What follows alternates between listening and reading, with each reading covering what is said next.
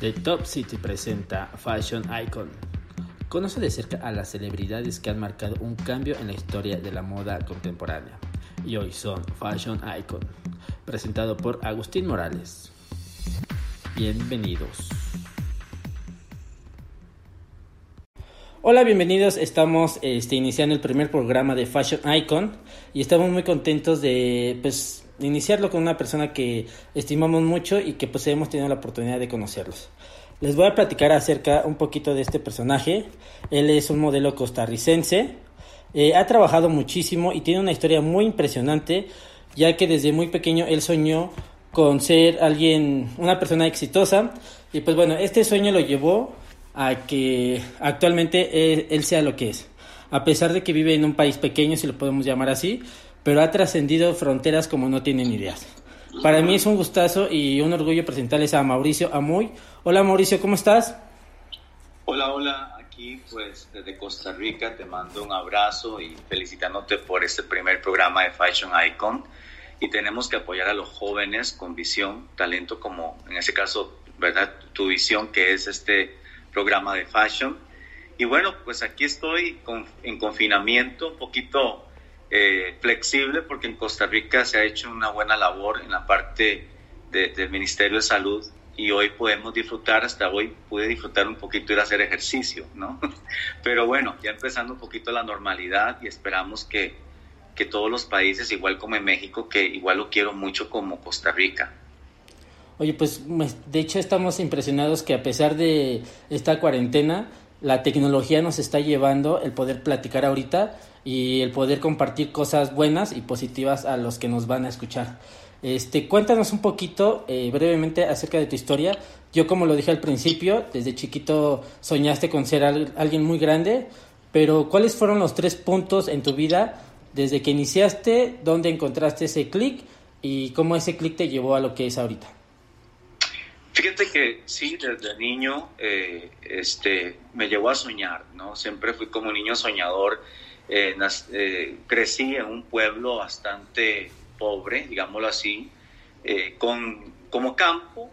Digo pobre en el sentido que no había mucho trabajo, mis padres no tenían una fuente de ingreso muy fuerte y no podíamos contar con ciertos lujos o ciertas cosas, a veces inclusive de, de poder ir al cine o ir a un restaurante. Eh, fue un poquito difícil en la vida, ¿verdad? Un poquito complicado.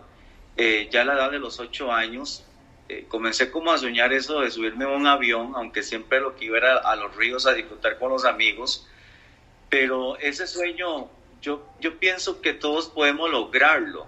si tú lo tienes ahí inculcado en, tu, en tus venas, en tu corazón, lo puedes lograr con mucho esfuerzo y dedicación. Eh, yo siempre fui como soñador en ese aspecto, sin embargo sufrí eh, una etapa muy difícil que fue, y lo hablo abiertamente porque he dado mi testimonio de vida a nivel mundial, que es una, un abuso infantil. Y, y dependiendo de ese abuso infantil, yo creo que en vez de consumirme al dolor y a la tristeza que estaba afrontando, decidí tomar la, la, la iniciativa personal de ese dolor transformarlo en una oportunidad. Entonces, en mi caso personal, transformé como el dolor en buscar ser alguien exitoso, en no enfocarme tanto en el dolor que estaba pasando porque sufrí esa violación infantil hasta los 11 años y logré hacer como el, el, el, despegue por medio de un intercambio de estudiante en la Universidad de Clemson, Carolina del Sur. Me dieron la oportunidad en Costa Rica. Yo me dediqué a estudiar y a trabajar, ¿verdad? Entonces, eso fue que me dio la oportunidad de llegar a lo que era el modelaje por un fotógrafo que se llama Fabio Camara en Carolina del Norte y de ahí eh, trabajé con la primera agencia de modelos que se llama, eh, perdón, eh, me confundo con varias, ¿no? Pero la primera que está en Maryland, en, en Greensport, y ahí salté a lo que era la moda, trabajando un poco en el modelaje y también estudiando mercadeo internacional con la beca que me gané por ser el tercer promedio de Costa Rica a nivel nacional.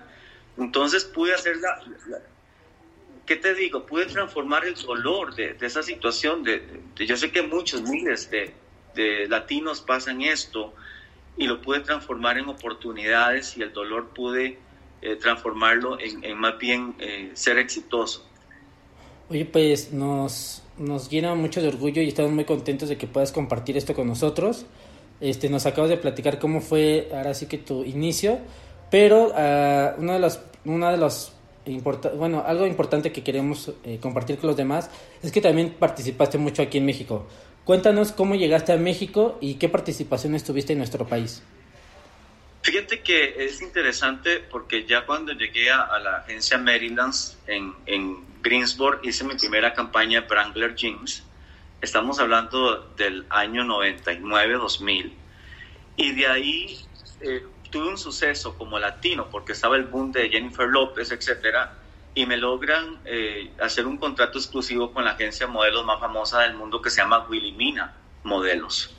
Entonces, en México, entre agencias se intercambian a veces ciertos modelos y la agencia Willimina Nueva York hizo como una referencia intercambio conmigo a México porque era una etapa que estaba viviendo con mi hermana, el cual ella se casó con un mexicano y hay un, ligamiento muy fuerte con México por esa razón. Entonces decidí mudarme a México por, por un tiempo y pude firmar con la agencia Glenda Reina, ¿verdad? Glenda Modelos, perdón, Glenda Reina es la mamá de Isa González y me representó casi cinco años y, y, trabajé increíble en eventos ya como un poco celebridad, digámoslo así, porque ya tenía mi carrera en modelaje bien establecida en Estados Unidos, modelando para Gucci, Prada, Tommy Hilfiger y ahí es donde hago el casting para la película Apocalipto de Mel Gibson en Veracruz y logro tener el papel como el protagónico en los avances mundiales. Eh, entonces ahí es donde mi, carrera como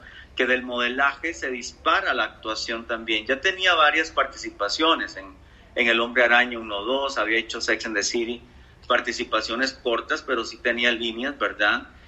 Pero el, el, boom fue Apocalipto y fue México quien, quien hizo ese trampolín realmente y nunca lo expecté, fíjate, nunca expecté porque mi mover hacia México fue más familiar, no sé si me entienden, más compartir con la familia, con mi hermana, con, con, el esposo de ella, pero se dio la oportunidad que, que Glenda y Willy Mina hicieron como un tipo de, de, de, crossover con mi carrera y logré hacer muchas cosas. Allá modelé para, eh, hice una campaña especial para Jafra, eh, para una fragancia Jigsaw Jafra que hoy por hoy sigue siendo la imagen, sigo siendo la imagen de Jigsaw Jafra a nivel mundial y también para la marca Grifo, el cual hice un photoshoot especial con Paloma Jiménez, que es la esposa, ahora la esposa de Ben Diesel, en el cual eh, Paloma y eh, modelamos juntos en Glenda. Glenda nos representaba en aquel momento, hicimos una amistad increíble y hoy por hoy mantenemos esa amistad, ¿no?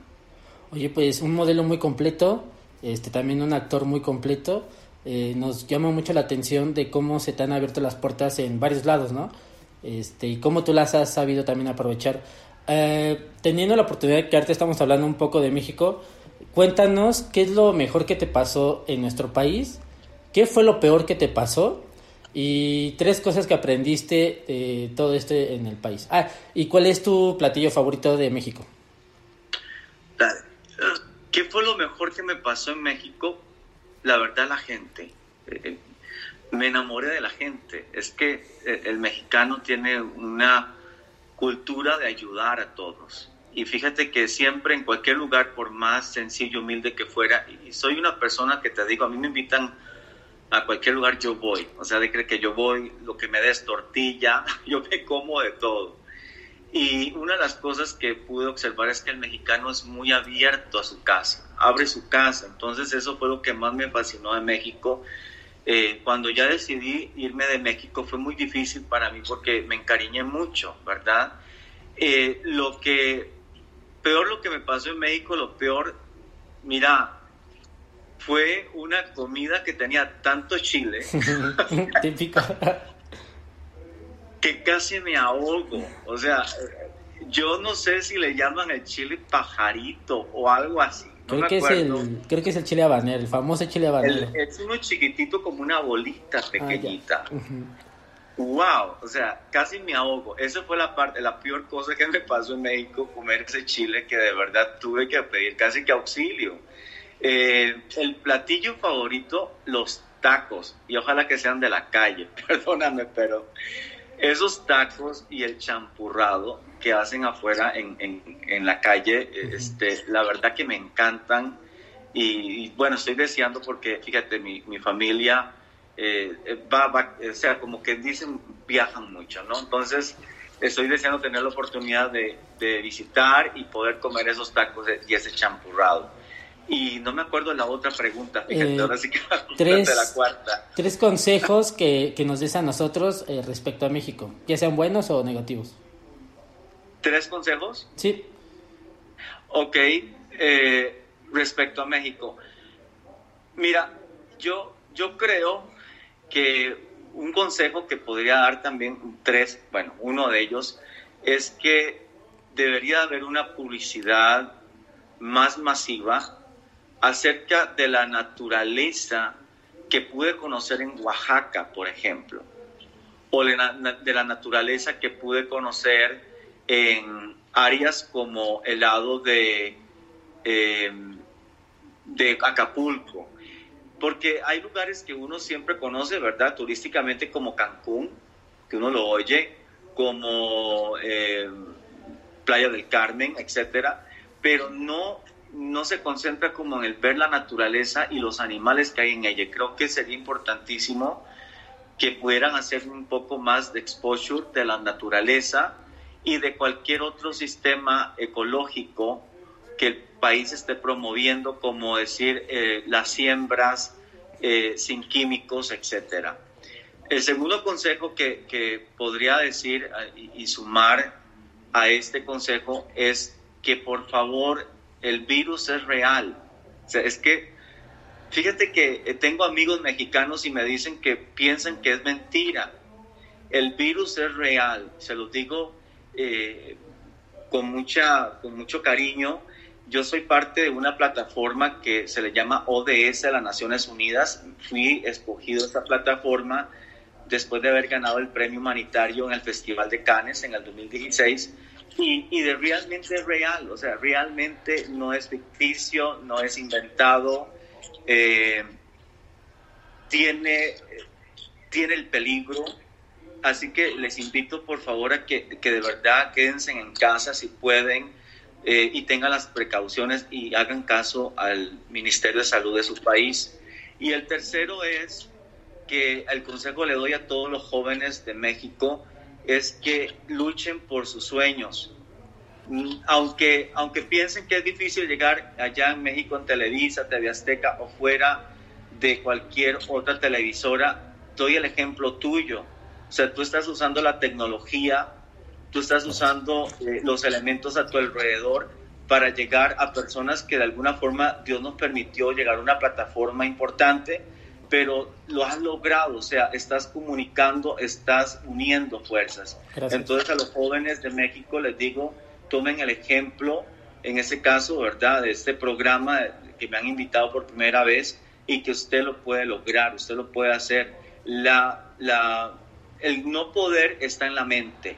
Si usted le dice a la mente, no, sí, sí puedo, sí puedo, lo vas a lograr haciendo obviamente el esfuerzo y, y la dedicación que tienes que hacer. Bueno, pues muchas gracias por ser, hacernos parte de ese tercer consejo.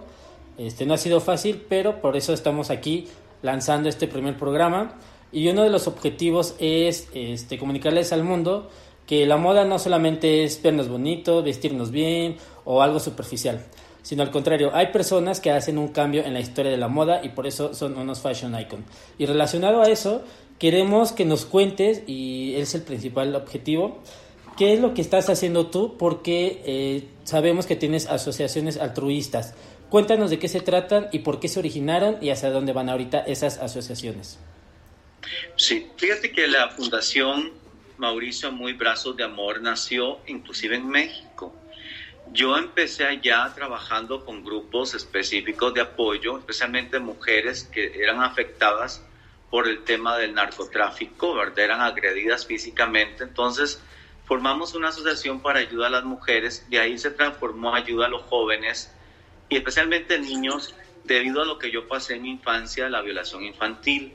Entonces la fundación se, se enfocó más a la línea eh, niños, prevención abuso infantil, prevención suicidio ya que las personas que sufren de esto eh, intentan, ya sea cuando son niños crecen, intentan suicidarse o, ese dolor lo consumen en drogas o en otro tipo de, de cosas negativas. Y la fundación creció, ¿verdad? Empezamos en México, se formó en Costa Rica también. Hoy por hoy se está haciendo el modelo en Argentina y Salvador, donde empezamos con 25 niños de muy bajo recurso y hoy llegamos a 30 mil niños y hemos prevenido 930 suicidios. Es por ello que, que, nos dieron pues reconocimientos, que igual no hacemos el trabajo por ello, por reconocimiento, sino que nos da a entender que estamos haciendo las cosas bien y que somos transparentes. Eh, el premio, el Festival de Cannes Humanitario 2016, nos dieron un reconocimiento en el Senado de México, ¿verdad? El premio Rey Internacional, nos dieron también el, ACUDE como ciudadano de honor en Los Ángeles, y uno que es el último, que es el Conde de Cobrín de España, nos dieron un reconocimiento como Caballero de Mérito y Cruz de Bronce. Esto nos ayuda a poder internacionalizarnos y poder lograr hacer que no solamente lleguemos al, a, a los niños, sino también al adulto mayor, a la prevención para ayudar a los adultos mayores y defenderlos y a las personas con discapacidad. De aquí se unimos a, a, a, los ODS de las Naciones Unidas, me llamaron a ser parte del comité, que el cual ya tengo cinco años casi, y venimos con una, eh, un proyecto nuevo que te doy la primicia. Gracias. Va a ser una línea de ropa eco-friendly. Es una línea de ropa que tengo un equipo increíble de, de Argentina que se llama Carla Grip y Mariana Acevedo.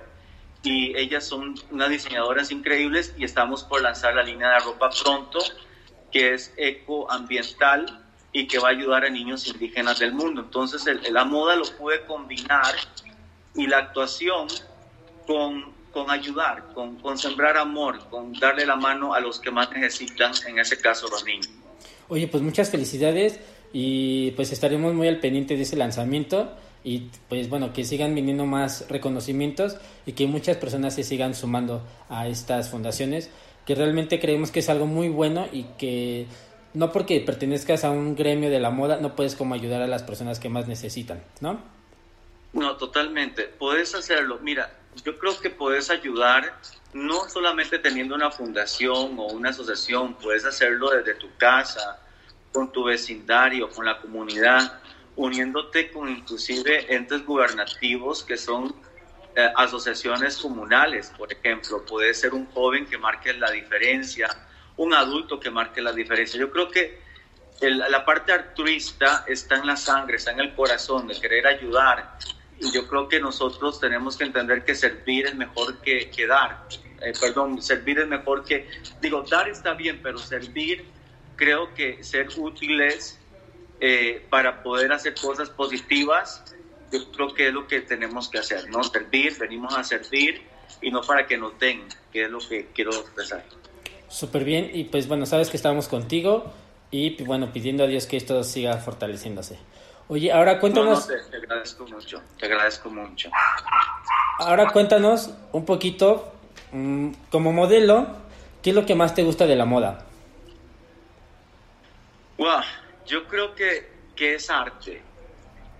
Mira, he entendido que, que, la ropa, y una de las cosas que me enseñaron en, en Nueva York, en Wilhelmina, la agencia de modelos, que es muy, bueno, la más grande del mundo y muy famosa, es que los modelos somos el instrumento para mostrar la textura de lo que llevamos puesto. A veces el modelaje en Latinoamérica se confunde un poco a creer que el modelo es importante y la pieza que modelas no.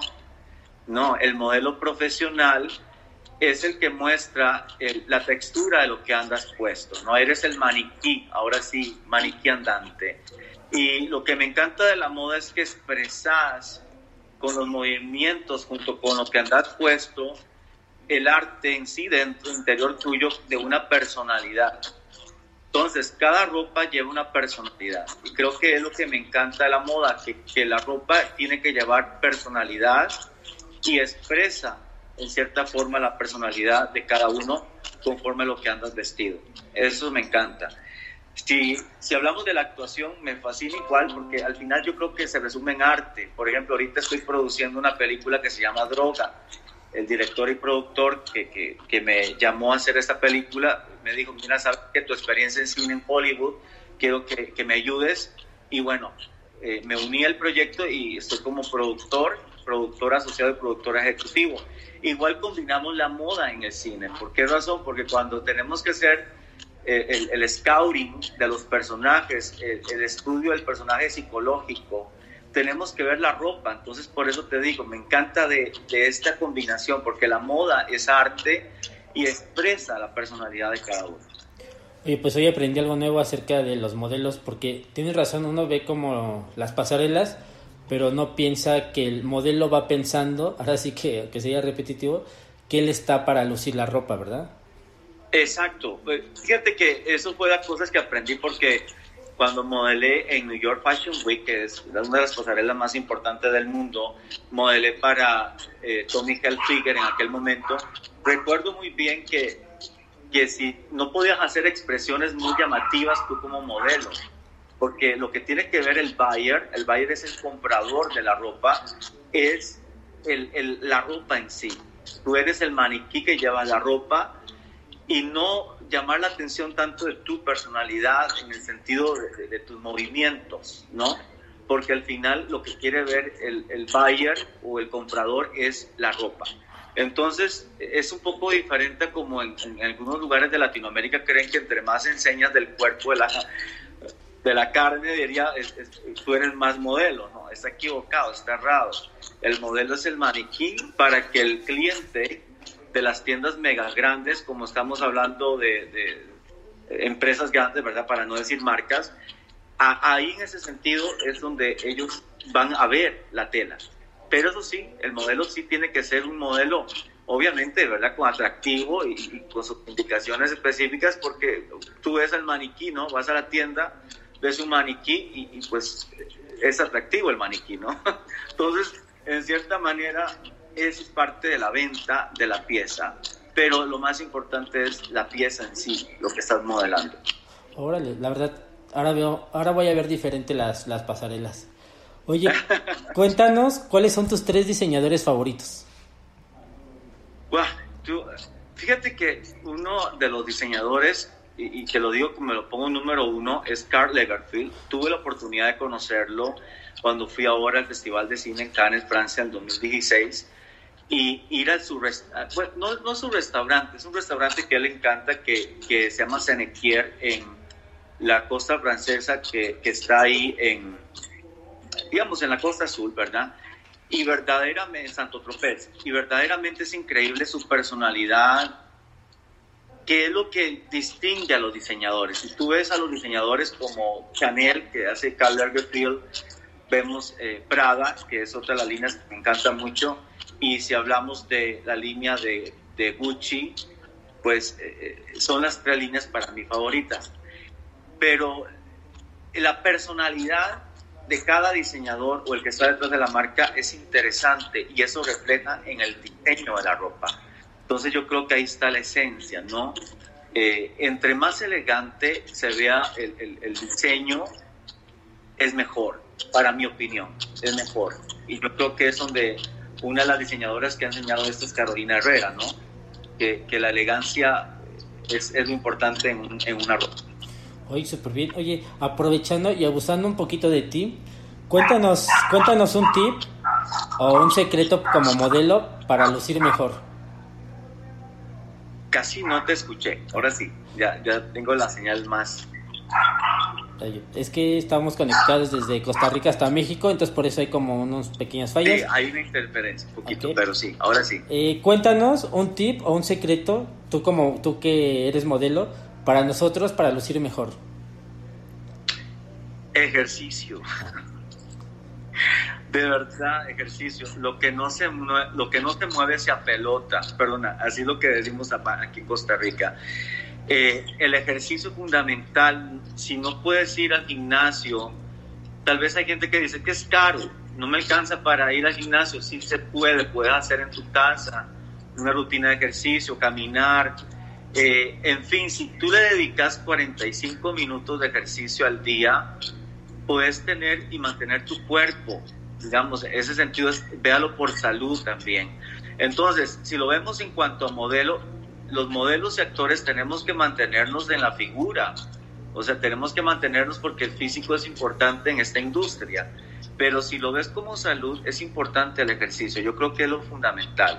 Haciendo ejercicio vas a tener una buena, un buen look, ¿verdad? Vas a lucir increíble y vas a tener una buena salud. Súper bien. Oye, cuéntanos cuáles son tus planes a futuro o en qué estás trabajando actualmente.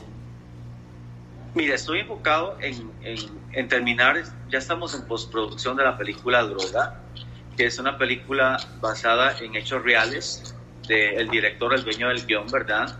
Entonces estoy produciendo esta película que estamos en postproducción, también actúo como agente de la DEA, el agente Scott, así salgo en la, en la película de la DEA, y si Dios mediante pues se va a distribuir en cines a nivel internacional y también en Netflix. Entonces, creo que esta industria de la cinematografía como producción o productor me está encantando.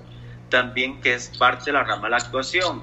Entonces, mi proyecto ahorita es terminar Droga 1, que hay una trilogía, son tres, tres, tres películas de droga. Después la marca de ropa que ya la lanzamos pronto, eh, que tengo que hacer el photoshoot, inclusive voy a hacer la imagen también de la marca de ropa, tengo que viajar a Argentina para hacer el photoshoot y eh, enfocándome también empresario. Fíjate, ahora me encantan también los restaurantes. estoy eh, estoy en, por, por abrir un restaurante. Tengo ya el restaurante, tengo ya lo que es el terreno, tengo el lugar ya construido. Quiero abrirlo. Entonces estoy en esa etapa de restaurantes y creo que, que me encanta mucho la cocina en ese aspecto, pero ya en la parte empresarial, ya como algún hobby, ¿no? Y pues gracias a Dios mucho trabajo y pues creo que en Costa Rica van a tener la fortuna de tener los estómagos contentos. Pues ojalá que, que, se pueda hacer una línea un poco internacional, porque realmente la comida costarricense es riquísima, es una gastronomía muy... Mira, te invito un día, un día te invito, y si estoy por México, te invito a comer gallo pinto. Claro y, y, hablemos del gallo pinto con tortillas hechas a mano, con natilla aquí, natilla ya creo que es crema, y queso frito, y maduro, plátano maduro es como una, una verdura que es como, este, no sé qué puedo decirte, plátano, allá no sé cómo le llaman al plátano, pero bueno, el gallo pinto es típico, yo creo que la gastronomía costarricense tiene mucho que dar y bueno, pues qué sabrá uno si este restaurante pueda lograr hacer como una marca país, ¿verdad? Y, y lograr traspasar fronteras para la comida costarricense. Oye, este, bueno, eh, teniendo en cuenta lo que estamos viviendo ahorita en el mundo con este tema del coronavirus, este, ¿cuál es tu opinión al respecto? Mira, esto es una llamada de atención. Yo siento, algunos le llamen Dios, otros le llamen universo, otros le llamen naturaleza, independientemente como tú lo veas, es una llamada de atención porque el mundo estaba muy enfocado sin pensar uno en alguien que, que, nos dirige la vida, que nos ayuda a crecer y, nos ayuda a avanzar y nos bendice. Y también de que habíamos olvidado practicar el amor entre la gente, inclusive empecemos por la familia. Entonces yo creo que esto mismo sucedió para unir más a la gente, para meditar y poder hacer una, poder, que algunos dicen, ¿verdad? Lo que, lo que es reinventarse pero poder salir una mejor persona después del confinamiento. Sí es un poco delicado, sí, ¿verdad? Lastimosamente hay gente que ha muerto y la verdad que uno lo lamenta, pero creo que es una llamada de atención en, hasta cuidar la naturaleza y que es un equilibrio entre, entre todos, ¿verdad? Todos somos un equilibrio y creo que el amor tiene que predominar en el mundo. Eh, te queremos hacer una pregunta, no la hacemos el mal plan para los que nos están escuchando, porque para eso es la cuarentena, ¿no? Para resguardarnos y al final de todo esto terminemos pues sanos. Pero ¿cuál es, ahora sí que cuál sería tu tip de moda para ahorita que estamos en cuarentena? Bye, ¿sabes qué? es complicado. Iba decir algo, báñese. de hecho sí. Báñese, o sea yo tengo amigos que, ah, estoy en cuarentena, no me baño. Sí, bañese, o sea, arréglese, bañese, aunque usted no salga, mire, yo creo que la higiene es fundamental en esa cuarentena y también el lucir bien, no importa si estás en tu casa, porque una de las cosas que tenemos que mantener viva es la esperanza. Y si nosotros estamos, ah, eh, nos arreglamos, nos vestimos bien, nos vemos al espejo, decimos, mira qué bonito soy, qué guapo soy, o qué bonita soy, qué, qué guapa soy, eso nos da la alegría y la forma también de poder decir, vamos a seguir adelante, después de eso tenemos sueños que cumplir. Si una persona no se arregla y no se alista en estos momentos de confinamiento, hay muchos que caen en depresión. Yo creo que una de las cosas que hay que hacer es disfrutar la cuarentena, haga, eh, si usted quiere, haga como una, una, fiesta por medio de redes con sus amigos o, o use la tecnología, pero son momentos para poder también meditar y a la vez también disfrutar, ¿no? Y, y, entender que esto es pasajero, que ya esto va a pasar y que tenemos que seguir y que vamos a, hacer, vamos a regresar fuertes, aún mejor, para lograr sueños. Oye, pues la verdad me siento muy contento, me siento muy retroalimentado de esta entrevista, de estas preguntas. Este, y realmente no tengo palabras para expresar el agradecimiento de que seas como la primera persona que lance esta, estas cápsulas, porque ese es el propósito, ¿no? Este, compartir con la gente que sí, la moda y todo lo bonito, lujos, todo, pero también detrás de la moda hay personas que hacen un cambio en la historia, ¿no? Y por eso van a ser unos fashion icon. Este, ¿dónde, ¿dónde, la gente puede encontrarte o saber más de ti? Tus redes sociales, por favor. Bueno, está la página de Facebook Mauricio Amuy, está la parte, la fanpage, que es Mauricio Amuy, modelo, filántropo, actor. También puedes encontrarnos, eh, digo encontrarnos porque somos un equipo de gente que está detrás mío también, ¿no? Que me ayuda como el PR y relaciones públicas, etcétera. Está también lo que es el, el Instagram, ¿verdad? Mauricio Amuy Ahí puedes seguir y la fundación que tengo, Fundación Mauricio Muy Costa Rica. Ahí puedes eh, darle like al Facebook, que es lo más fácil y poder estar interactuando y poder retroalimentarse lo que vamos haciendo. Pues bueno, este radio escuchas que están con nosotros. Eh, él fue Mauricio Muy, modelo, actor, filántropo, próximamente restaurantero. Este, yo soy Agustín Morales y esto fue Fashion Icon. Muchas gracias por estar con nosotros y nos vemos en la siguiente cápsula. Esto fue Fashion Icon. Conoce de cerca a las celebridades que han marcado un cambio en la historia de la moda contemporánea y hoy son Fashion Icon. Presentado por Agustín Morales. Síguenos en Facebook e Instagram como The Top City. Y que tu día sea muy fashionista. Bye.